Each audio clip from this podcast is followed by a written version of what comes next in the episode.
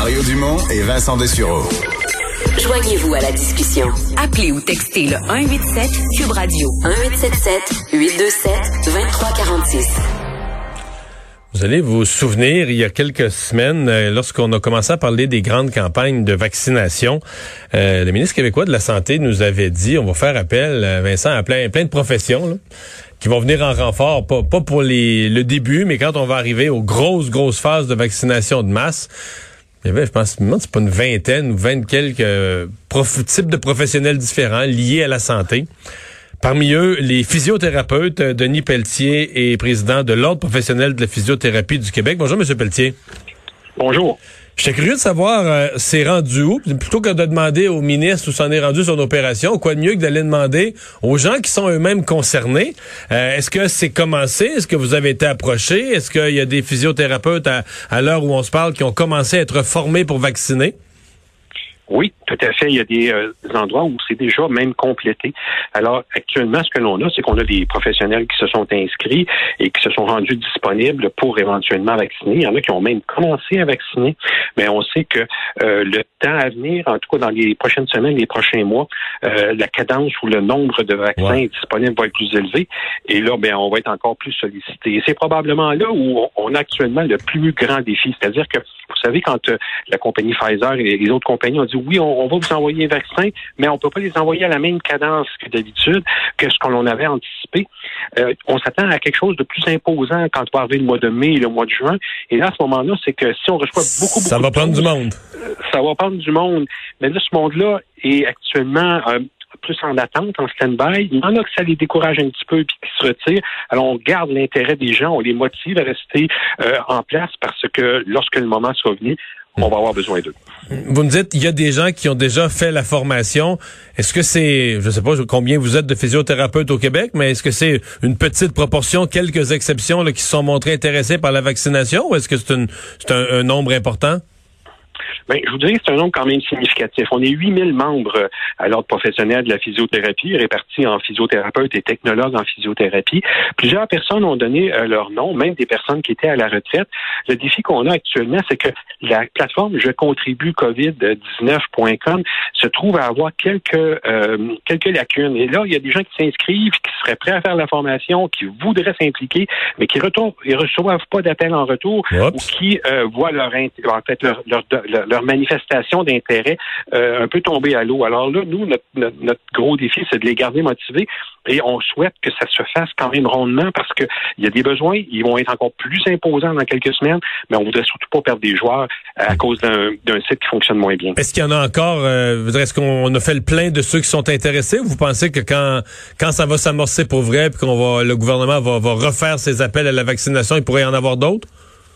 Oui, c'est certain qu'il va y en avoir d'autres. Actuellement, c'est comme si on, anticipe un besoin, mais on n'est pas en mesure nécessairement d'y aller vers euh, un recrutement actif puis dire, écoutez, on a besoin de vous, venez. On a des gens qui sont appelés actuellement. J'ai des exemples très précis en tête où, en fin de semaine, j'avais une personne qui était euh, appelée pour faire une journée. On l'a appelé pour lui dire, ben écoute, on a plus de vaccins que prévu. Peux-tu faire deux jours au lieu d'une journée?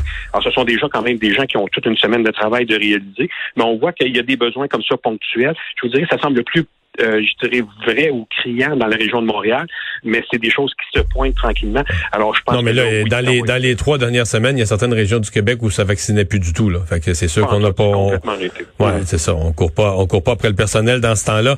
Euh, j'ai plusieurs questions, mais d'abord, euh, on avait dit, euh, quand j'avais posé la question, c'était pas si clair. On avait dit quelques journées de formation. Par exemple, pour un physiothérapeute qui a déjà une connaissance de base là, des, du corps humain, etc pour devenir vaccinateur, est-ce que c'est une formation euh, quelques heures, quelques jours?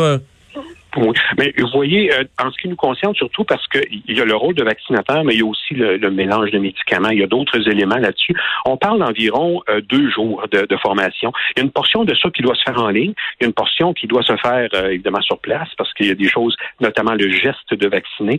Lui doit être pratiqué et travaillé sur place. Mais on parle d'environ deux jours de formation. c'est pas énorme. deux jours, c'est non, non, non, non, c'est raisonnable. C'est raisonnable. OK. Donc, euh, le, les, 8000, là, on peut imaginer qu'il y en ait à votre œil. À la fin de l'exercice, est-ce qu'on peut penser que le quart, le tiers, la moitié des physiothérapeutes vont à un moment ou un autre être formés et jouer un rôle dans la campagne de vaccination?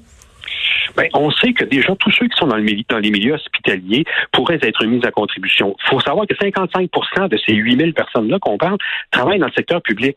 Alors, il y a évidemment des chirurgies qui se font pas actuellement, il y a des interventions qui ne se font pas comme à l'habitude, ce qui fait que ces gens-là ont du temps et ce temps-là est euh, optimisé ou maximisé dans l'exercice de l'écouvillonnage, que ce soit les tests euh, pour les prélèvements et, les tests de COVID, ou bien éventuellement la vaccination.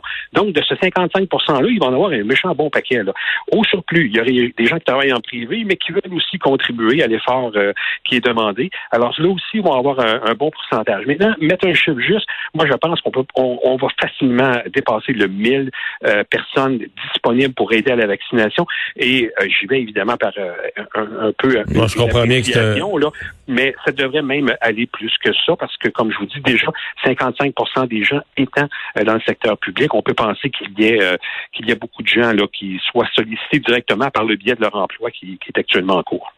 Comment ça, ça fonctionne? Est-ce que, je veux dire, euh, par exemple, un physiothérapeute qui est au privé, je parle pour quelqu'un qui est au privé, je, ne parle pas de ceux qui sont dans le secteur public, donc qui, par exemple, au cœur de la vaccination, si on demandait même de d'en faire plus, du temps supplémentaire la fin de semaine, ou même de, sacrifier une journée de, de, travail dans la semaine, est-ce que est-ce que c'est rémunéré? Est-ce que c'est rémunéré euh, correctement? Comment ça comment ça marche?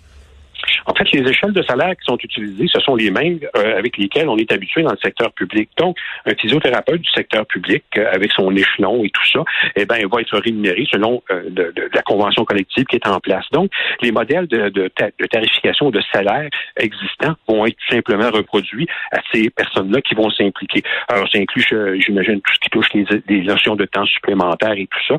Alors, dans les faits, c'est assez facile parce que les physiothérapeutes et les technologues en physiothérapie ont déjà des titres d'emploi dans le secteur privé, dans le secteur public, ce qui fait que ça va être un automatisme, ce sera pas compliqué.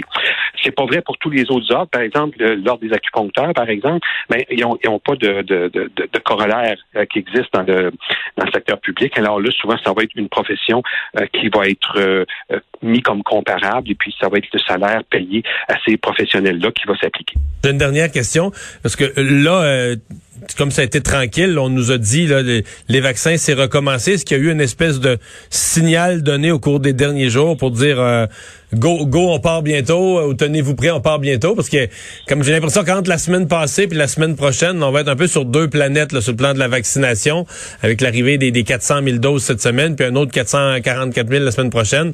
Est-ce qu'il y a eu un signal donné aux gens que ça, comme on dit, ça part, tenez-vous bien, ça part?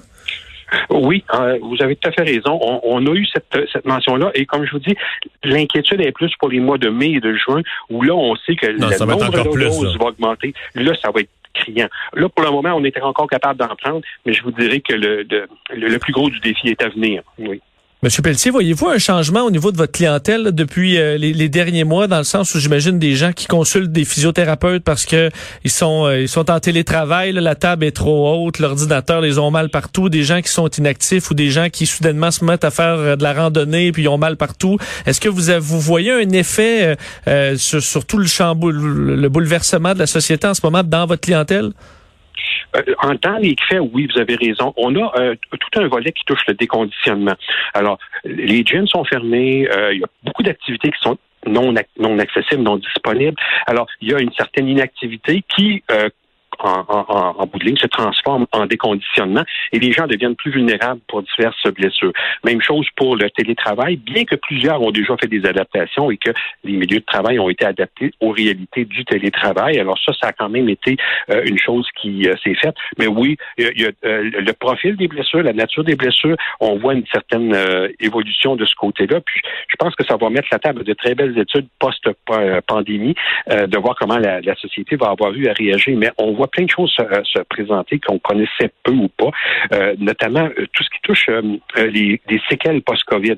Alors, on parle de plus en plus de la COVID longue qui amène des, des problèmes au niveau du système neuromusculo-squelettique, notamment des problèmes de douleurs chroniques.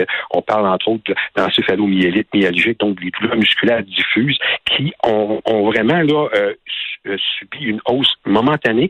On, on est dedans, enfin qu'on on est capable de constater le phénomène clinique, on n'est pas capable de l'expliquer mais ça va évidemment là, créer un, bouleversement important dans la prestation des services. Et il y a des choses qui vont rester, il y a des choses qui viendront à la normale, c'est clair, mais il y a vraiment quelque chose de nouveau qui se pointe à l'horizon pour euh, l'exercice de la physiothérapie. Denis Pelletier, merci beaucoup. Au revoir. Je vous en prie. Merci. Le président de l'Ordre professionnel de la physiothérapie euh, du Québec, Vincent. Donc, ça.